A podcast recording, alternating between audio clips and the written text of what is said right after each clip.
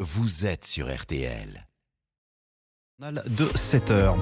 Ah ouais, les pourquoi de l'info, Florian Gazan, en ce début d'été sur nos côtes, l'océan Atlantique et la Méditerranée font face à un phénomène inédit de canicule marine avec des températures euh, de l'eau anormalement élevées jusqu'à 3 degrés au-dessus de la moyenne. Et ce matin, vous allez nous expliquer pourquoi la canicule, bah pourquoi ça s'appelle comme ça.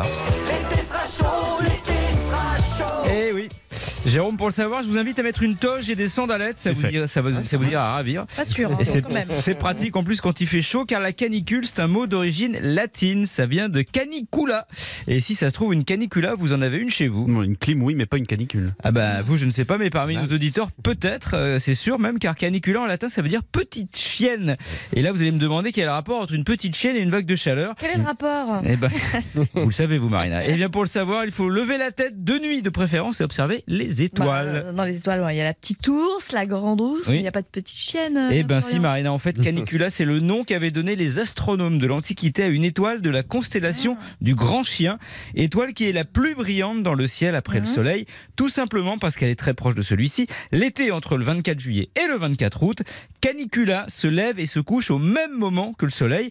Voilà pourquoi les astronomes en avaient déduit qu'il y avait un lien de cause à effet entre l'apparition de cette étoile Mmh. et les fortes chaleurs estivales. Ce serait donc pour ça qu'on a créé le mot canicule Exactement, un mot qui désigne donc une période où les températures explosent. Aujourd'hui, l'étoile Canicula est baptisée Sirius, ce nom vous, vous parle peut-être un, petit- Goldorak. un peu plus, voilà.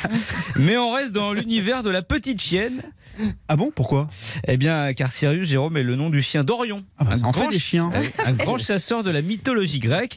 Et en Égypte antique, cette étoile était associée au dieu Anubis, qui a un corps et une tête Oui. Mm. de chien. Mais canicule n'est pas le seul mot en rapport avec la chaleur, qui a un lien avec les toutous. Il y en a un autre qui nous vient de la province et du Languedoc. Est-ce que vous avez une petite idée alors Pas du tout. Et là, quand le soleil tape fort là-bas, on dit qu'il fait un sacré cagnard Oui. Voilà, Et cagnard, ça vient du provençal cagna, qui signifie chienne Oh là là. mais qu'on utilisait pour désigner une niche, un abri. Le mot a évolué en cagnard, une grosse chaleur qui nécessite qu'on se mette à l'abri. Comme quoi, il n'y a pas que quand il fait très mauvais qu'on devrait dire qu'il fait un temps de chien, c'est aussi quand il fait trop chaud. Et ça, c'était un tube qui a du chien aussi. hein. Ah. Eric Chardin. Ouais. Merci beaucoup, Florian. Merci à tous les trois.